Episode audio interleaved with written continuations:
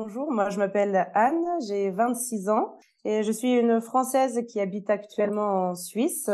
Je suis prof de FLE, donc FLE c'est français langue étrangère. Je suis tout ce qui est dans les métiers de la communication et du journalisme, c'est mon cœur euh, de formation euh, et une grande fan de littérature.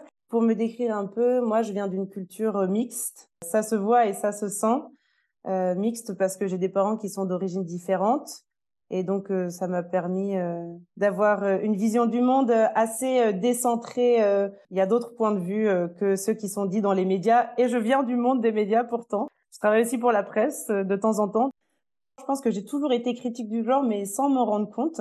Ça commence en fait, je pense, dès l'enfance. Donc, comme j'ai dit, je viens d'une culture mixte.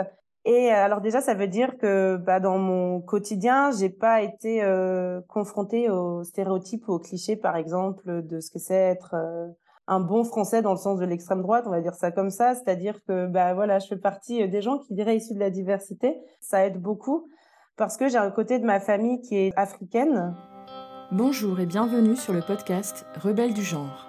Nous sommes des femmes militantes pour l'affirmation et la protection des droits des femmes basés sur le sexe et donc notre biologie. Le sexe est la raison de notre oppression par les hommes et le genre en est le moyen. Nous sommes les rebelles du genre. Nous observons aujourd'hui avec fureur des hommes qui envahissent nos espaces, agressent nos sœurs, revendiquent nos droits. Conditionnées à la gentillesse et touchées par leur victimisation, les femmes mettent en général un certain temps à comprendre l'arnaque du mouvement transactiviste et commencent souvent par soutenir cette idéologie. Puis elles ouvrent les yeux, constatent sa violence et la refusent. Ce podcast est là pour donner la parole à des femmes qui expliqueront pourquoi et comment elles sont devenues critiques du genre et qui témoignent de leur parcours. Écoutons leurs paroles. Moi, mon père à la maison, c'est un peu lui qui était euh, dans les stéréotypes européens euh, de la mère et ma mère qui était dans les stéréotypes masculins du père, on va dire, en France. Moi, je suis une fille, j'ai des sœurs, on n'a jamais été élevés pour être des filles, on a été élevés pour être des humaines. C'est mon père à la maison qui m'a appris à me construire, à avoir confiance en moi en tant que femme. Voilà, et puis tout ce qui était les stéréotypes euh, féminins, aimer la mode ou aimer prendre soin de soi, etc. Je dis bien stéréotype féminin parce que pour moi, c'est pas que les hommes qui devraient aimer la mode. Il n'y a pas que les femmes, pardon, qui devraient aimer la mode ou euh, prendre soin de soi, enfin des choses basiques. Mais voilà, c'est mon père, par exemple, qui m'a appris à faire le ménage. Euh, voilà. Donc si on reste sur les clichés, moi les clichés, ils étaient totalement renversés à la maison, quoi. Être une femme à, la maison, bah, c'est mon père qui me l'a appris. Et au contraire, c'est ma mère qui euh, m'a plutôt poussé à développer mon côté, euh, voilà, avoir de l'ambition et tout ce qui était euh, considéré comme stéréotype masculin ou de la virilité, c'est-à-dire avoir de l'ambition, travailler beaucoup, pas se laisser happer par ses émotions. ma mère, j'ai jamais vraiment vu le maquillage, tout ça, ça n'a jamais vraiment été son truc, quoi. Elle, elle s'en fout un peu. Et donc déjà, bah voilà, quand on grandit avec déjà une double culture en dehors des codes, que ce soit géographique et aussi en dehors des codes euh, sexistes. Rien que ça, en fait, dès le début, quand j'étais petite, je crois que j'étais critique du genre. Et donc, on va arriver à l'école. Et moi, à l'école, je me reconnaissais absolument pas dans les stéréotypes féminins. Que ce soit bah, par ce côté euh, psychologique que j'avais à la maison. Donc, il y avait un décalage immense entre ce que je voyais euh, chez les autres filles et chez les garçons et moi, comment c'était à la maison. Et aussi avec bah, les stéréotypes physiques. Moi, dans les vestiaires, je me cachais, quoi. À l'école, c'était terrible parce que déjà je comprenais pas je dis mais moi je ressemble pas à ces filles là mais pourtant j'ai pas envie d'être un garçon mais je me sentais plus proche des garçons psychologiquement et physiquement c'est pareil. Et donc je crois qu'à partir de ce moment-là j'ai commencé à développer euh, je sais pas comment on pourrait appeler ça peut-être une dysmorphophobie ou une dysphorie inversée mais j'ai commencé à avoir une phobie d'être un garçon. Mais je me reconnaissais pas non plus en fait chez les filles. Voilà dans le vestiaire j'étais mal. Bah, ça ça a commencé tout doucement cette phobie d'être un garçon mais à la fois euh, cette hantise un peu d'être euh, un cliché euh, de fille. Donc ça, c'était, on va dire, en background dans ma tête. Et comme j'étais encore un peu jeune, j'avais pas les mots pour décrire ça, donc je continuais à faire mon petit bout de chemin qui consistait à faire en sorte d'être la meilleure amie des garçons. Donc j'étais la pote des garçons, sans pourtant être ce qu'on appellerait maintenant, comment ça s'appelle, garçon manqué. Enfin, bon, d'ailleurs j'ai toujours un peu détesté cette expression parce que si j'ai envie de me couper les cheveux et de faire du foot, je fais ce que je veux. ça veut pas dire que je suis manquée. Voilà, j'essayais de réfréner absolument toutes mes émotions, ce qui est assez paradoxal parce que je suis une personne qui est quand même très très sensible. Je peux pleurer euh, très rapidement. Mais j'ai commencé tout ce travail dès le collège en fait. à réfréner mes émotions et à être intégrée par les garçons. Et ce qui marchait très bien, en fait. J'étais la seule fille qui n'était pas embêtée par les garçons. Mais pourtant, euh, voilà, moi j'ai toujours, euh, mon père m'a donné ce goût pour la mode et donc euh, dans mes vêtements, j'ai toujours été très très ce qu'on pourrait appeler féminisée, c'est-à-dire moi j'aime bien mettre des jupes, des robes. et puis j'étais aussi très influencée par la culture des mangas, donc tout ce qui est mini jupes, des trucs bon peut-être pas appropriés pour quand on a 13 ans, mais bon un autre débat. Je me sentais un peu seule parce que je me reconnaissais pas chez les filles, j'étais harcelée par les filles, je comprenais pas pourquoi est-ce que les filles ça doit forcément se chamailler et puis je comprenais pas ce qu'elles discutaient dans les vestiaires parce que moi, bah, j'avais pas ça à la maison. Je me sentais vraiment toute seule. Dans ma tête, j'ai commencé à me dire, mais je suis née dans le mauvais corps. C'était ma plus grosse angoisse d'enfance. J'avais peur euh, du Ku Klux Klan et puis en dessous, j'avais peur d'être un garçon. Vraiment, c'est-à-dire que je priais, mais d'un autre côté, je me sentais pas fille, pas fille. Je me sentais pas fille. C'est comme ça que je me sentais à l'époque. Et puis on grandit, on grandit, on grandit, voilà. Et puis je suis arrivée à 18 ans et je suis partie à Paris. Je venais d'une petite ville euh, en Bretagne donc les possibilités euh, étaient un peu euh, réduites par rapport à ce que je voulais faire. Et donc moi, je voulais étudier euh, la communication, le journalisme, la littérature, etc. Enfin bref. Donc je suis arrivée à Paris. Et c'est là où j'ai découvert le milieu LGBT. Oh, alors là, pour moi, ça a été une révélation. C'était la première fois, en fait, où je me sentais à l'aise. Mais je dis ça, c'était il y a une dizaine d'années, en fait, quand je suis arrivée à Paris. Ma première autre vie sociale en dehors de là d'où je venais, bah, ça a été, en fait, le milieu LGBT. Et pourquoi en fait ça été le milieu LGBT au début? Parce que je me sentais à l'aise. C'était la première fois où euh, je pouvais me sentir à l'aise malgré un peu cet inconfort que j'avais dans mon corps parce que je me sentais pas assez fille que ce soit dans mon corps ou dans ma tête. Et puis aussi par rapport à tout ce qui est les questionnements sur la sexualité, etc. Et puis aussi j'avais 18 ans. J'étais encore un peu à sortir de l'adolescence, je me posais des questions. Enfin, voilà, on a tous eu nos phases, quoi. J'ai aussi une phase gothique quand j'étais à l'enfance. Bon, bah voilà. Et mais je me suis rendu compte après, en fait, que c'était une phase et je me suis rendu compte aussi après que j'étais totalement embrigadée, en fait. C'est-à-dire que je revenais à la maison, ben, mes parents, ma famille me reconnaissaient plus. J'arrivais avec un discours anti, ça a commencé avec le patriarcat. Bon. Ce qui a été plutôt pas mal, c'est que ça m'a permis de vraiment prendre conscience des luttes féministes qu'il y avait à faire. Parce que moi, j'étais dans ma bulle dorée avec mes parents, hein, qui m'ont élevée en disant que je pouvais tout faire, peu importe si j'étais une fille, peu importe si je rentrais pas dans les standards, quoi. Que ça allait être dur, mais que je pouvais tout faire. Et euh, là, j'arrive euh, dans un milieu où je prends conscience que, bah, au final, euh, être une femme, ça a quand même certaines conséquences, que ce soit en France et dans le monde. Donc, j'ai commencé à être très sensible à ça. Et de par la lutte féministe, sont arrivées toutes les idées LGBTQ++. Depuis, on a rajouté, je sais pas combien de lettres. Hein. Moi, à l'époque, ça s'arrêtait déjà LGBT, voilà. Ensuite, il y a eu le Q, ensuite, il y a eu le plus, ensuite, il y en a eu plein d'autres. Bon, déjà à cette époque-là, pareil, en background dans ma tête, je me demandais, mais pourquoi est-ce qu'on mélange euh, une orientation sexuelle, LGB Je comprends tout à fait parce que c'est, voilà, les droits des homosexuels, euh, L et deux L, E. Voilà, ça n'a pas toujours euh, été de soi. Il y a eu beaucoup de violence face euh, à cette communauté. Et donc, bah voilà, ça me paraissait logique de me battre pour ça. Mais je comprenais pas pourquoi est-ce qu'on rajoutait les personnes transidentifiées. Parce que pour moi, c'est deux choses totalement différentes et qui n'ont rien à voir, en fait. Et euh, je me disais, euh, non, euh, Anne, il faut que tu respectes quand même. C'est pas toi qui as créé, on va dire, entre guillemets, cette lutte. T'étais pas au début. voilà, ils essayent quand même de faire avancer les choses. Il y a des gens qui sont en souffrance. donc, viens pas avec tes gros sabots et ta grande gueule. voilà. Donc, c'est ce que je me suis dit. Et puis, donc, voilà, pendant trois ans, ça a été les paillettes, l'amour, et tout est génial, et tout est beau. Et oui, les hommes peuvent devenir des femmes. Et les femmes peuvent devenir des hommes. Et c'est exactement ce que j'avais fini par penser. Et donc, euh, d'un discours euh, anti-patriarcat que j'avais quand je retournais à ma maison, je suis arrivée avec un discours euh, limite hétéro et cisphobe. Et même le mot cis. Enfin, j'avais intégré tout ce vocabulaire. Sauf qu'à l'époque, il faut savoir que c'était encore un peu, on va dire, un mouvement de, comment dire ça, de niche. C'est-à-dire que c'était pas encore très, très connu ni très développé.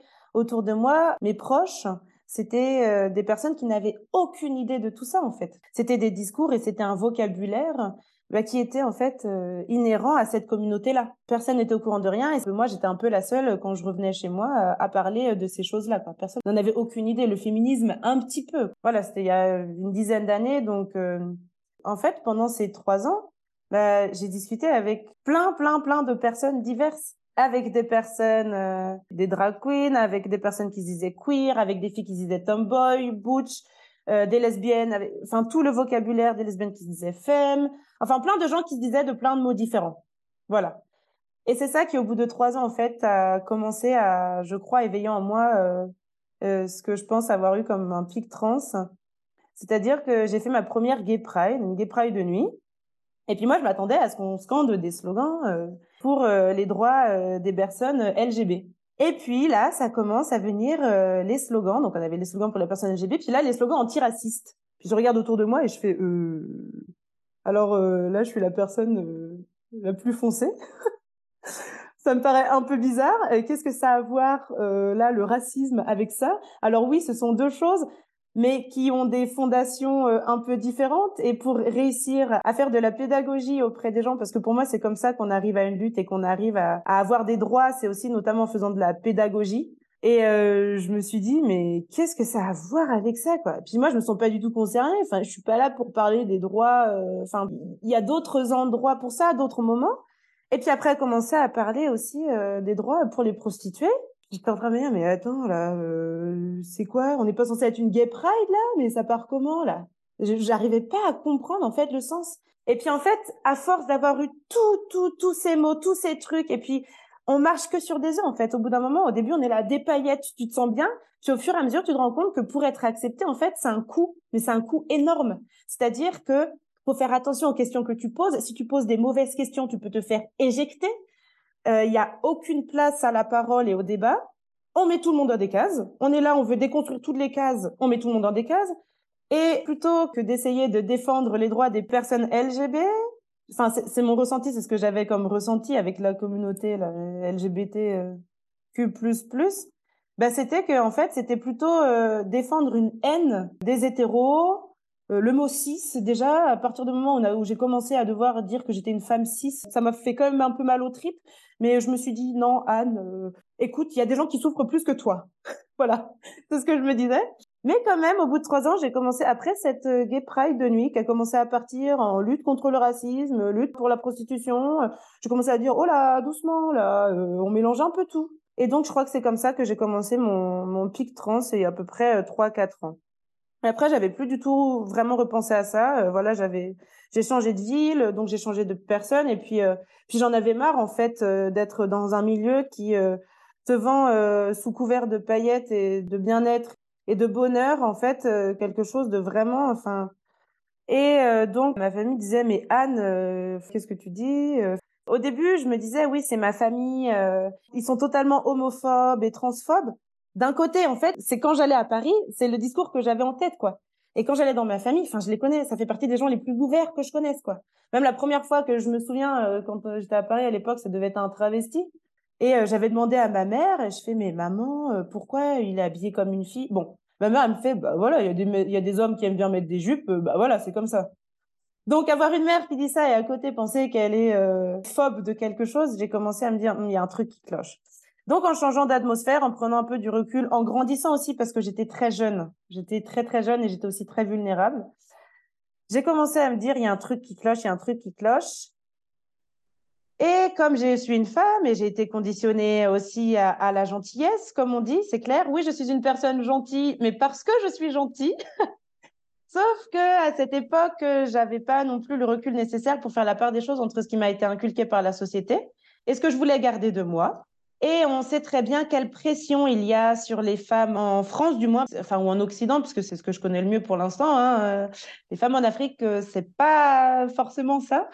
On va dire ça. On apprend plus euh, à dire ce qu'on a envie. Mais voilà, ayant grandi en France, c'est en mode oui, tu es gentil, tu respecteras ton prochain, voilà, blablabla.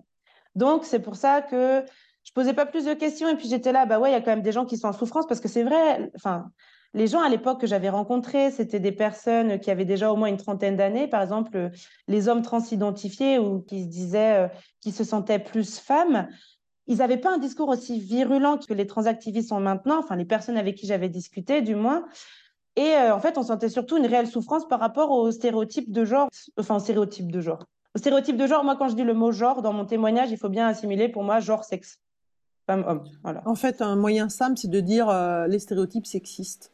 voilà, les stéréotypes sexistes, exactement. Voilà, les stéréotypes sexistes. Parce qu'au final, il y a des stéréotypes dans les deux sens, mais dans le sens de la femme, ça fait peut-être un peu plus de mal quand même, vu que c'est quand même des stéréotypes qui nous amènent euh, à la soumission. Et donc, je sentais quand même qu'il y avait une certaine souffrance. Et moi-même, j'étais en souffrance et l'empathie. Et on est plein à connaître ça. C'est-à-dire, c'est un peu cette dissonance cognitive. En fait, j'en étais arrivée à une extrême dissonance cognitive entre moi, ce que je ressentais, ce que je savais, ce que j'avais appris aussi, et puis ce qu'on me disait. Et donc, euh, bah, voyez, il y a deux, trois ans, après ce milieu LGBT, j'ai fait d'autres choses, j'ai eu d'autres expériences, j'ai rencontré d'autres personnes. Et puis, j'ai commencé à voir le mouvement monter de plus en plus, de plus en plus violemment, de plus en plus sectairement sur les réseaux sociaux. Je me suis dit, mais c'est. En gros, c'est monté exactement de la mauvaise façon dont je me disais dans ma tête. Quand j'avais quitté ce milieu-là, je m'étais dit, il y a trop de cas, ça devient trop phobe de tout, justement. Enfin, c'est assez particulier parce que quand les transactivistes ou les gens qui défendent euh, l'idéologie euh, du genre euh, disent des critiques du genre comme nous qu'on est des phobes, ben moi je vois ça plutôt dans l'autre sens, c'est-à-dire que dans le milieu LGBT, je commençais à avoir de plus en plus de phobie par rapport à toutes les personnes qui rentraient pas dans leur case. Et donc, j'avais déjà ce bagage en tête. Et puis est revenu, parce que j'ai vécu, euh, voilà, comme beaucoup de femmes, un événement qui m'a traumatisée dans mon corps. Donc, euh, bah voilà, j'ai dû faire un travail sur moi-même euh, là-dessus pour réussir à vivre avec ça. Et c'est à ce moment-là où, en fait, est revenue cette angoisse de l'enfance que je disais, qui était ma plus grande angoisse, c'est-à-dire la peur d'être un garçon. Sauf que j'étais plus une petite enfant et j'étais une femme. Et je savais que j'étais une femme et ce que ça voulait dire d'être une femme parce que je l'avais vécu, que ce soit dans les violences ou aussi dans les, dans les aspirations, parce que dans les beaux moments, je m'étais construite en tant que femme en me disant dans ma tête que euh, c'est pas parce qu'il y a des stéréotypes sexistes et qu'on va m'imposer des choses que je vais me laisser faire par la société. Donc déjà, en fait, devenir femme, être une femme déjà, c'est un combat en fait. C'est pas quelque chose. Euh, on est femme et toute notre vie jusqu'à ce qu'on devienne femme, entre guillemets, on apprend à devenir femme en dehors de tous les stéréotypes sexistes. C'est-à-dire avoir de l'ambition, et à se sentir femme comme on veut. Et j'ai recommencé donc à avoir cette angoisse-là bah, il y a deux, trois ans d'être un garçon. Et là, ça a été un peu un vide intersidéral existentiel en train de me dire, mais alors, si être une femme, c'est plus naître femme, qu'est-ce que je suis? J'ai pas envie d'être un homme, mais pourtant, voilà, j'avais l'angoisse. En fait, euh, je faisais ce qu'on appelle des dissociations, mais des grosses crises de panique et des grosses crises d'angoisse qui m'ont amené à faire énormément de dissociations. Et dans des dissociations, bah, en fait, tu fais plus la distinction entre la réalité et la vraie vie. Donc, ce qui fait que les angoisses que j'avais enfant, elles se mettaient en travers de la réalité et de ma réalité à moi. Et avec tout le boulga que je voyais, avec les transactivistes LGBT, tout ça, j'en suis vraiment arrivée en mode, mais à une angoisse vraiment, mais terrible, quoi. J'étais là, mais j'ai peur d'être un garçon, mais d'un autre côté, je me sens pas femme parce que voilà, j'ai aussi été touchée dans ma chair de femme, je ne reconnais pas, mais j'ai envie d'être une femme. Enfin, voilà, ça a été vraiment une période, euh, j'ai tapé mes pires crises de panique. Très clairement, ça fait partie des pires moments de ma vie. Et en plus de ça, je crois que c'est à ce moment-là où j'ai eu mon pic trans en me disant, mais en fait, l'idéologie du genre et le transactivisme, ça va pas, ça va pas, ça va pas. Sauf que d'un autre côté, je voyais par les réseaux ou les médias que si on remettait en question cette idéologie, c'est qu'on était euh, forcément un gros fasciste, euh, réac, pop de tout. Et je me disais, mais c'est quand même fou parce que moi, ça me fait souffrir. Je dois voir des psys pour ça, tellement ça me fait souffrir comme idéologie parce que ça me perturbe tellement dans, mon, dans ma construction, ça m'empêche tellement d'accéder à des constructions parce que j'étais très vulnérable, parce que j'avais vécu des choses terribles. Et je me suis dit, c'est quand même paradoxal qu'on me traite, moi, de transphobe. Je suis une grosse terf, c'est ça? Mais enfin, qui je suis, quoi Et donc, euh, bah, j'ai commencé à me documenter de plus en plus. Et puis oui, entre-temps, j'avais aussi entendu parler du mot TERF, évidemment. Et on n'a pas envie d'être une TERF. On n'a pas envie d'être une sale méchante sorcière. Et en fait, j'ai commencé à écouter les soi-disant TERF. Et j'étais là, mais c'est ça être une TERF? Bah, Traitez-moi de TERF alors? Parce que si c'est ça être une TERF? en fait, j'entendais que des femmes qui, comme moi, en fait, se disaient, bah non, c'est pas OK. C'est pas à des hommes transidentifiés ou mal dans leur peau peu importe le spectre de souffrance qu'ils peuvent avoir et d'inconfort euh, face à leur corps, en fait, c'est pas à eux de nous dire ce qu'est une femme. Puis on va pas commencer à faire des catégories de femmes, en fait. Déjà, ce qu'on essaye de faire, les luttes féministes qu'on essaye de faire depuis des années, c'est essayer de dire que toutes les femmes sont différentes, mais qu'elles ont le droit au même droit. Et en plus, on va encore faire des catégories avec en plus des hommes transidentifiés qui vont nous dire ce que c'est qu'être une femme. Et puis, à côté de ça, plus ça allait, plus je me re-questionnais sur la transidentité. J'étais là, mais tous les gens que tu as rencontrés, et même tout ce que tu vois, que ce soit dans les médias, sur les réseaux, les témoignages sur la transidentité, mais en fait, c'est des clichés de sexisme. C'est tout ce que nous, on essaye de déconstruire depuis des années, c'est-à-dire avoir le droit de se sentir femme sans répondre aux stéréotypes. Tout ce que, Anne, tu as essayé de déconstruire depuis ton enfance, quand tu te sentais pas rentrer dans les cases de stéréotypes sexistes des filles et euh, que tu avais quand même peur d'être un garçon, bah en fait, euh, le transactivisme, euh, en fait, j'ai l'impression que ça prône plus les stéréotypes sexistes qu'autre chose. Donc voilà, j'écoutais toutes ces femmes qui disaient ça, et ce qui m'a impressionné en fait, et ce qui m'a aussi conforté dans le fait que ben non, j'étais pas une grosse extrême droite. Voilà, moi extrême droite, grosse réac. ben non, je suis pas une phobe quoi. Je suis plutôt quelqu'un de très très très ouvert, de très accueillant. Au contraire, euh, je suis pour que tout le monde puisse porter, faire euh, ce qu'il veut dans la limite des libertés individuelles. Et puis, en fait, bah, c'est la diversité des profils de ces femmes-là. C'est-à-dire que, et même là, quand on écoute, quand je cherche des ressources, il y a des femmes de partout, des personnes, il y a même aussi des hommes qui parlent aussi, qui témoignent par rapport à ça. Mais bon, là, c'est quand même important que nous, les femmes, on, s'exprime là-dessus parce que c'est nous, les femmes, c'est nous qu'on sait quand même ce que c'est que d'être dans nos corps et d'avoir nos vécus. Et c'était la diversité de ces femmes, la diversité euh, sociale, euh, socio-économique, géographique, euh, d'opinion politique. Et je me suis dit, c'est pas possible, c'est pas possible. Non, je me suis dit, ouais, il y a un truc qui cloche. Et je crois que c'est là où j'ai mon pic trans et je suis tombée sur Rebelle du genre. Et là, ça m'a fait du bien. Et là, ça m'a fait du bien. Et là, j'ai fait, ah, ah, et donc voilà, euh, en fait, voilà, j'ai toujours été critique du genre, en fait, depuis que je suis petite, mais sans me rendre compte, parce que au final, en fait, pour moi, il n'y a jamais eu de genre. Vraiment, il y a eu des stéréotypes sexistes. Il y a des femmes, il y a des hommes, parce que bah, c'est comme ça qu'est faite euh, bah, la nature. C'est ce qu'on apprend, c'est la base. Et autour de la nature, les humains ont construit des stéréotypes qui permettent une domination d'une classe sur une autre. Et ça, ça a toujours été. Et nous, les femmes actuelles du 21e siècle, on se bat pour déconstruire des stéréotypes sexistes qui ont été construits autour de nos corps, autour de notre biologie, autour de ce qu'on est. Ça n'a pas toujours été comme ça, mais c'est né. Et je me suis dit, mais c'est complètement con aussi de dire que, enfin, de normaliser en fait cette idéologie euh, du genre. Parce que quand on écoute l'historiographie euh, des femmes, quand on écoute aussi l'histoire des dominations, quand on lit un peu, quand on se documente, bah, ça n'a pas lieu d'être. Tous les arguments qui sont avancés euh, quand on dit euh, oui, euh, je me sens femme ou alors. En plus, j'ai l'impression que toute l'idéologie du genre repose juste sur un ressenti. D'accord? Alors, moi, le matin, je vous avoue que, voilà, comme je disais, dans l'enfance, il y a eu des matins où je me réveillais et puis mon ressenti, c'était je me sentais garçon. Bah, à l'époque, je serais devenu un garçon, mais je me sentais pas garçon parce que j'étais un homme, je me sentais garçon parce que les stéréotypes qui m'étaient assignés à ma biologie ne me convenaient pas mais un ressenti, enfin, je sens que je suis une femme, oui, quand j'ai mes règles. Là, je le sens. Là, je le sens bien, bien, bien, bien, bien. Ça, je parle de mon vécu. Et en fait, on a plein de vécus de femmes différents.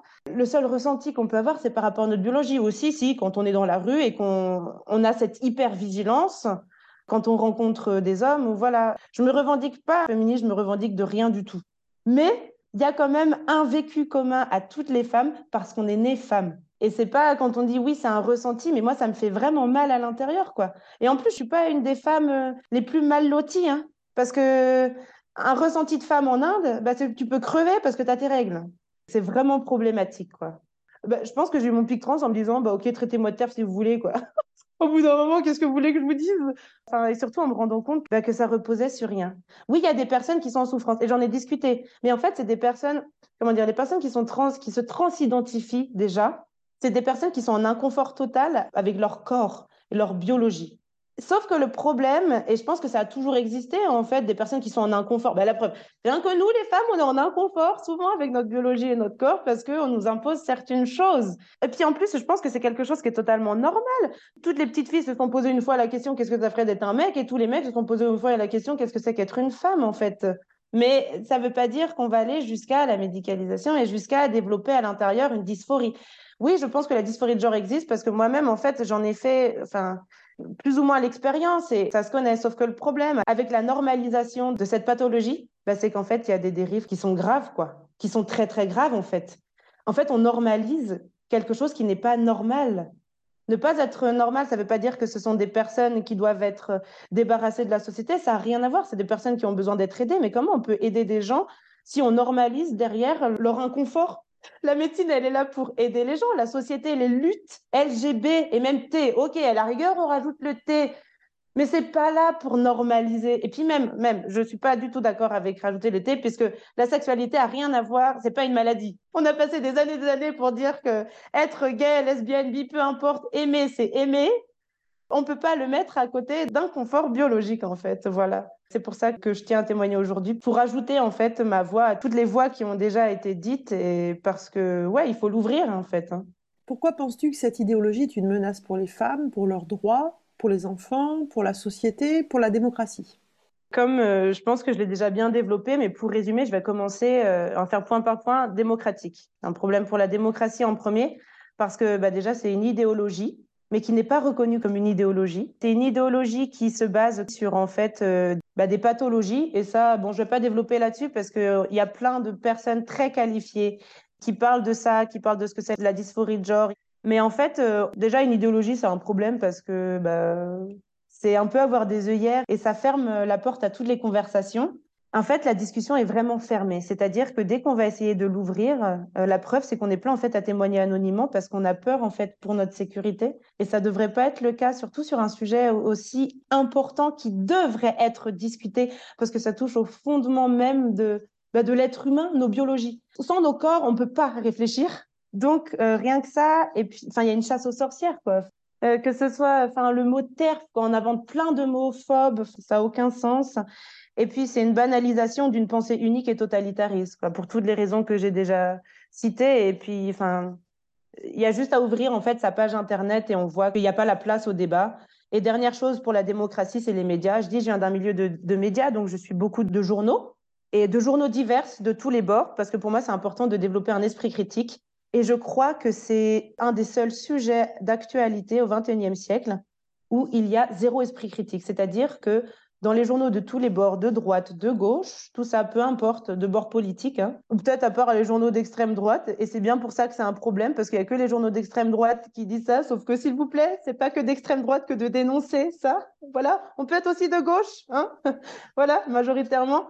Et ben justement, quand je lis mes journaux euh, qui sont plutôt euh, voilà euh, gauche, centrés, on va avoir des articles sur, je sais pas, des prisonniers trans, des hommes transidentifiés, voilà, sur le transactivisme. Et le seul paragraphe qu'on va avoir sur les critiques du transactivisme, c'est oui, le transactivisme se prend beaucoup de backlash de l'extrême droite. Et moi, je suis là, mais enfin, c'est un journal que je paye, d'accord, qui arrive à débattre de tous les sujets, d'accord mais là, là-dessus, tu te poses même pas la question déjà de remettre en question la gravité de la normalisation de l'idéologie du genre. Hein. Et en plus, apparemment, les seules critiques, c'est de l'extrême droite. Oh, on est où là? On est où nous? Oh Peu cher. Peu cher, on est où là? Oh, oh, les mouvements féministes, ça vient d'où? Hein? La plupart des filles, des femmes qui l'ouvrent, ça vient d'où? D'accord? Alors merci. Donc ça, c'est pour la démocratie, le danger. Ça pose des questions aussi humaines et éthiques vraiment super graves en fait. Ça banalise la violence. Quand on parle du transactivisme ou de la transidentité, je suis désolée, mais en dehors du milieu médical, c'est hyper violent parce que peu importe euh, qu'on connaisse les détails ou pas de ça, moi, quand j'essaye d'en discuter avec des gens autour de moi, déjà, la plupart des gens sont pas aussi bien calés. Et d'ailleurs, c'est pour ça qu'ils n'ouvrent pas l'ouvrir, parce qu'en plus, c'est un sujet qui touche à nos biologies. Alors, il va falloir nous expliquer pourquoi est-ce qu'on ne peut pas montrer nos tétons en tant que femmes sur Instagram, et par contre qu'on peut passer des heures et des heures et des heures à débattre des pénis et des vulves des filles et des garçons, des enfants, ou même des adultes, encore pire. Je trouve que c'est d'une violence inouïe en fait de parler de ça. Et puis c'est pas du tout éthique. En France, on n'a pas le droit de se faire tatouer, de boire, de conduire avant 18 ans. Par contre, on peut prendre des bloqueurs de puberté, on peut se faire faire une Il est où le bon sens? Il où le bon sens? Ça veut dire qu'on estime qu'un être humain, ça c'est la science, hein, jusqu'à 25 ans, un cerveau n'est pas totalement formé. Et tous les adultes qu'on est là, on sait très bien à quel point on peut changer d'avis quand on a de 5 à 15 à 25 ans. Mais par contre, on serait assez digne de confiance dans nos têtes et on aurait assez de jugeote pour savoir que euh, on serait né dans le mauvais corps. Mais c'est pas ça justement tout l'art de l'être humain, c'est pas apprendre à vivre dans son corps malgré les injonctions de la société, c'est quoi ce rétropédalage Et les questions éthiques? Nous, on se bat, les femmes, depuis des années et des années. On n'a pas pu voter parce que apparemment c'était pas éthique, parce qu'on avait des vagins. On se fait tuer, on se fait mutiler dans des pays parce qu'on est femme, parce qu'on est femme, être et on être, hein, les deux verbes. Mais euh, par contre, c'est normal euh, d'avoir des termes aussi forts avec euh, castration, c'est de la castration quoi qu'on fait, que ce soit sur des enfants ou des adultes, de mastectomie, de vaginoplastie. Ah bon? Ah, ça existe ça maintenant Et puis c'est normal aussi quand on est un homme transidentifié euh, d'avoir des soins au laser là pour se faire enlever les poils remboursés par la Sécu. Mais nous on se bat pour être des femmes pour pouvoir avoir des poils. Et au bout d'un moment il faut l'arrêter en fait. Bah du coup voilà je pense que j'ai passé aussi le côté pourquoi c'est un danger pour les enfants. Ça ça tombe tellement sous le sens. En fait c'est tellement une évidence et je comprends pas pourquoi c'est pas plus mis en lumière. Pourquoi est-ce qu'on trouve ça normal? Pourquoi est-ce qu'on encourage tout ça? T'es adulte, tu fais ce que tu veux, t'as 30, 45 ans, tu fais ce que tu veux. Puis pour finir, bah, sur les femmes, bah, ça court-circuite tout. Là, voilà, on passe des heures et des heures à enregistrer des podcasts, à mettre nos voix, à écrire des textes pour rappeler un simple fait que, en fait, euh, bah non, un homme transidentifié n'est pas une femme. Rien que ça, en fait, ça court-circuite tout, toute l'énergie qu'on met là-dessus. Ça nous empêche derrière d'avancer sur ce qu'on avait si bien arrivé jusque-là. On commence à tenir des choses, que ce soit pour nous en France ou pour partout. Et en plus, avec ce mouvement-là, là, cette idéologie-là, c'est hyper sexy, c'est-à-dire que c'est, c'est un rétropédalage énorme. Parce que les hommes transidentifiés qui se revendiquent femmes, enfin, quand ils disent je me sens femme, c'est parce que je me sens féminine. Euh, puis je mets des jupes et puis euh, je fais des chirurgies pour avoir un corps qui ressemble à ceux des Kardashians, qui d'ailleurs sont pleines de botox, tout ça. Enfin, c'est déjà tellement difficile d'accepter son corps en tant que femme. Je peux comprendre qu'il y en ait, oui, il y en a certainement mais c'est une petite minorité en fait qui sont mal dans leur peau. Et pareil pour les femmes qui sont mal dans leur et qui veulent transitionner homme. Enfin, j'ai des élèves hein, comme ça. Mais elles sont jeunes en fait et ça les dérange absolument pas. Moi en classe, par exemple, j'ai des classes où il y a que des filles. Il y a une seule fille sur toutes les filles qui euh, se dit non binaire. Moi je dis les filles, hein, elles s'en foutent. Hein. C'est parce qu'elles sont dans un inconfort en fait. Ça court-circuite les luttes féministes en fait et féminines. Le féminin, ça vient féminin, femelle, femme. Qu'est-ce qui t'a décidé aujourd'hui à témoigner de façon anonyme? Est-ce que tu as déjà subi des pressions, des menaces? Est-ce que tu te sens en danger ou est-ce que tu te sens libre de parler euh, de ce sujet? Euh, alors, si je témoigne aujourd'hui, ben, c'est pour toutes les raisons qu'on a évoquées avant par rapport à la démocratie. Au début, je n'osais pas trop témoigner. En fait, je ne savais pas vraiment si ce que je disais, c'était censé ou pas. Puis au bout d'un moment, ben, en fait, euh, quand j'entendais les voix de toutes ces femmes formidables et diverses, comme je l'ai dit, bah, je vais apporter ma pierre en fait. J'ai demandé à une de mes amies, euh, mais toi, tu penses que ça va s'arrêter là ou pas ce mouvement ou que ça va empirer? Et elle m'a dit, c'est parce qu'il y a des filles comme toi, des femmes comme toi qui témoignent que ça va s'arrêter. Donc c'est pour ça, voilà, je me sentais assez, avoir assez d'arguments et d'éléments pour témoigner et pour mettre ma voix parmi toutes ces voix de femmes déjà. Je pense que c'est une question de société et qu'il faut participer euh, à ça. Voilà, dans dix ans, j'ai envie de pouvoir euh, réécouter ces podcasts, relire euh, toutes ces lignes qui ont été écrites en me disant, voilà, j'essaye de faire ce que je peux à mon niveau pour la démocratie, pour mes droits et pour les droits de toutes mes sœurs et de, tout le monde, en fait. Par rapport aux pressions, actuellement, si j'ai décidé de témoigner anonymement, c'est parce que je suis en pleine recherche d'emploi et je suis dans un pays où, très clairement, et ça, ça se voit par exemple aux étals des librairies, par exemple, dans le rayon enfants, où on a des livres sur la transidentité ou même dans les questionnaires que je dois remplir ou les pages de recrutement où euh, il y a euh, femmes, hommes et autres. Donc voilà, euh, même si actuellement la Suisse, je crois, a refusé sur les passeports ou les papiers d'identité justement tout ce qui était binarité, tout ça, même si j'ai l'espoir que ça retombe, et ça va retomber, hein ça va retomber, on va retomber dans le bon sens, j'ai quand même pas envie de me faire court-circuiter mes possibilités euh, d'avenir. Et justement, si je veux pouvoir continuer à me battre, il faut que je puisse pouvoir aller le plus loin possible, en fait. C'est pour ça que je témoigne anonymement. Si même les médias les plus sensés ont aucun esprit critique là-dessus, bah, pour l'instant, c'est compliqué démocratiquement, je trouve, pour moi, de pouvoir m'exprimer euh, sous ma vraie identité.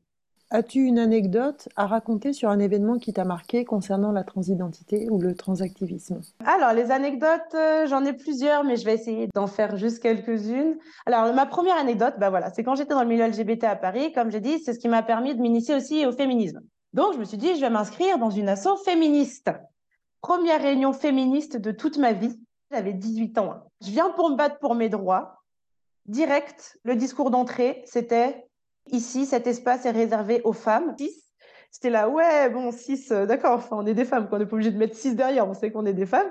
Et puis ça continuait avec euh, aux femmes euh, trans. J'étais là, ah, je vais discuter de mes droits avec des personnes qui sont nées avec des pénis, d'accord. Je vois pas ce que ça va avoir là-dedans. Et réservé aux femmes racisées, j'étais là, d'accord, ok.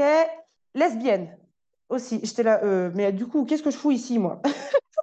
Et j'ai commencé à me dire, mais euh, c'est quoi ce délire? Ok, on est dans une réunion féministe, que des femmes, je comprends, mais c'est une réunion féministe pour les droits des femmes. Je vois pas ce que le transgenrisme ou le transactivisme a à foutre ici dans ma réunion, surtout qu'en plus on excluait les femmes hétéros. J'étais là, mais c'est quand même con d'accepter des hommes transidentifiés, mais d'exclure des femmes hétérosexuelles. Je me suis dit, mais ça n'a aucun sens. Je ne suis plus jamais retournée, du coup. Ça m'a un peu refroidi. Bon, entre-temps, j'ai découvert euh, voilà, d'autres mouvements féministes avec lesquels j'ai plus euh, de... Voilà, mais bon, première anecdote. Et la deuxième anecdote, je crois que c'est celle qui m'a le plus euh, touchée. Enfin, c'est une anecdote qui a beaucoup à voir aussi avec mon parcours personnel. Donc, trigger warning, s'il y en a qui veulent pas entendre parler de la violence pornographique ou sexuelle, mais c'est ça aussi qui m'a fait aussi avoir mon pic trans. Donc, je dis tout de suite, si vous voulez arrêter d'écouter maintenant, arrêtez. Donc, comme je disais, quand j'avais 14 ans, j'étais dans un inconfort énorme déjà par rapport à mon corps. Mais que ce soit moi ou que ce soit tout le monde, en fait, quand on a 14 ans, euh, voilà. Mais c'est vrai que particulièrement, ça faisait partie de mes gros euh, inconforts. Et puis, j'ai une copine, c'était une de mes seules copines à l'époque, qui me fait. J'étais avec deux copines et qui m'a dit Venez, je vais vous montrer un truc sur lequel je suis tombée. Je suis tombée sur un porno qui m'a un peu traumatisée. Alors, il faut savoir que moi, à cet âge-là, je ne savais même pas que le clitoris existait. Bon, j'avais aucune conscience de rien. J'étais une petite, euh, une petite de 14 ans qui vient de la province, là, la petite Anne, toute choupie. Donc, elle m'a montré des images qui m'ont euh, à jamais. Euh... Eh ben voilà, ça m'a pas du tout aidé en fait à enlever cet inconfort de genre parce que euh, déjà que devenir une femme c'était compliqué. en fait, ce porno-là, bah, c'était, je vais pas donner de détails, mais c'est ce qu'on appelle, enfin, le porno transsexuel, quelque chose comme ça mon premier rapport à la sexualité, ça a été avec ça. Donc, on peut bien imaginer, je pense qu'il n'y a pas besoin d'être psy pour voir les conséquences que ça a sur des enfants de 14 ans. Donc, c'est une anecdote, hein, ça sort euh, des cercles transactivistes, euh, tout ça, machin, sur Instagram. Sauf que n'empêche que ces images-là, c'est d'une violence inouïe déjà. Et en fait, c'est des hommes très clairement bah, qui objectifient à mort en fait le corps de la femme. C'est ça aussi que je voulais dire. Oui, il y a des gens qui sont peut-être dans un inconfort de genre, sauf que le transactivisme, ça fait que ça normalise en fait euh, bah, c'est une pornographisation en fait des corps de la femme en fait, tout simplement, je trouve. Moi, j'ai pas eu de chance parce que je suis tombée sur des images comme ça très tôt et je souhaite ça à personne, vraiment, de tomber sur ces images-là. Sauf qu'en fait, bah, d'un autre côté, peut-être que ça m'a aussi permis de me rendre compte de la violence de la chose parce que quand on est sur Instagram ou même sur Twitter et tout, bah, en fait, les images pornographiques que j'ai vues, bah, c'est ce qui revient dans les discours. Ces images que j'ai vues qui m'ont totalement fucked up le cerveau, c'est exactement ce qui revient dans les discours. Et en fait, c'est-à-dire que j'avais quitté ces images-là, j'ai fait un travail énorme sur moi, j'ai même dû voir des psys parce que ça m'a vraiment traumatisée, ça a été terrible pour moi. Dans la construction de ma sexualité, ça a été terrible en fait de voir ces images-là. Et après, je me retrouve en 2020 avec des gens qui prônent ça. Parce qu'en fait, quand on parle de transactivisme ou de transsexualité, actuellement, on ne parle pas de la difficulté de ce que ça peut être d'être dans un inconfort de genre. On parle des parties génitales, on parle d'une sursexualisation des corps. Et moi, tout ça, ça m'est revenu dans la gueule. J'ai quitté Instagram, j'ai quitté les réseaux sociaux. Et je suis bien mieux sans ça. D'accord, quoi, la violence du truc. Moi, j'ai vu ces images-là parce que j'ai pas trop eu le choix, on me les a imposées, sauf qu'on impose en fait euh, inconsciemment tout un imaginaire euh, pornographique euh, qui prône en plus la prostitution. Enfin, il y a tout porno-prostitution, il y a tout, quoi. Il y a, y a, rien qui va avec ça. Et dernière petite anecdote, bah, ça va avec la violence de ces images, et c'est là où j'ai fait ça va pas c'est que j'aime bien, j'ai pas Twitter, mais j'aime bien voir un peu, des fois pour me détendre, pour rire, des compilations de tweets. Et là, c'était une compilation qui s'intitulait euh, Les meilleurs euh, clashs euh, que les femmes avaient faites sur des sites de rencontres. Et je suis tombée sur un tweet qui m'a fait avoir des crises de panique parce que ça, en fait, ça m'a fait revenir toutes les images de violence que j'avais vues quand j'étais petite. C'était un jeune garçon transidentifié visiblement qui mettait en capture d'écran un mec qui lui avait demandé une dick pic. Et lui a répondu, donc ce jeune garçon transidentifié, du coup, a répondu bah euh, ouais, viens me sucer euh, ma belle grosse bite euh, bien juteuse de femme. Et ce tweet-là m'a fait avoir des sueurs froides pendant je sais pas combien de temps parce qu'en fait, ça m'a rappelé absolument en fait toutes ces images que j'avais vues et qui m'ont traumatisée et toute cette violence que j'avais euh, quittée justement des réseaux sociaux. Et je me suis dit, oh là, il y a un truc qui va pas là, il y a un truc qui va pas quoi. Et c'est ça en fait, pour finir, pourquoi aussi je témoigne, c'est que j'ai l'impression que partout où on va, en fait, on ne pense pas aux conséquences que ça a sur les femmes. Ça m'amène à ma dernière anecdote. Quand je discutais avec des amis, quand j'ai eu mon pic trans, la première fois, je discutais avec des amis qui sont pas du tout là-dedans, ou même avec ma sœur. Je disais, mais ça vous dérange pas, vous, d'avoir des hommes transidentifiés qui viendraient dans nos vestiaires? Elles n'étaient pas vraiment documentées sur le sujet. Et puis, tout ce qu'on leur inculque, tout ce qu'elles vont voir sur ce sujet-là actuellement, si elles n'ont pas été cherchées, si elles sont pas dans des mouvements féministes de base, bah, ça va être en mode ce qu'on va leur dire, c'est-à-dire accepter en soumission la violence en fait de les transactiver, c'est-à-dire oui, oui, un homme transidentifié est une femme, oui, c'est normal que les hommes transidentifiés viennent dans nos vestiaires. Et c'est là aussi où je me suis dit non, c'est pas normal quoi, les filles. Vous dites ça parce que c'est la seule voix que vous entendez, mais quelle violence pour nous. Il y aurait encore tellement d'anecdotes, mais euh, je pense que ça, ça suffit bien à illustrer déjà euh, mon positionnement euh, là-dessus. As-tu quelque chose à ajouter? Moi, ce que j'aurais à ajouter, c'est bah, la parole ouvre la parole. Alors, euh, si tu m'écoutes maintenant, si tu as écouté plein de podcasts de Rebelles du genre ou tous aussi les, les, podcasts qui sont faits avec Marguerite Stern ou tous les féministes, si, si dans ta tête tu te dis euh, Ah purée, ouais, moi aussi, euh, je me sens un peu bizarre avec ce truc, mais parle. La parole ouvre la parole et, et c'est tout ce que j'aurais à dire en fait. Parce que c'est ça la démocratie, c'est pouvoir discuter. Et actuellement, en fait, c'est une idéologie qui clôt tous les débats. Donc face à l'obscurantisme des idées, eh bien parlons avec nos voix. Merci d'avoir écouté notre parole et n'hésitez surtout pas à partager le plus largement possible. S'il vous plaît, signez la Déclaration des droits des femmes basée sur le sexe, womensdeclaration.com. Rejoignez-nous, n'ayez plus peur, ensemble nous ferons changer les choses. Si vous souhaitez témoigner, contactez-nous par mail. À bientôt pour un nouveau témoignage de Rebelles du genre.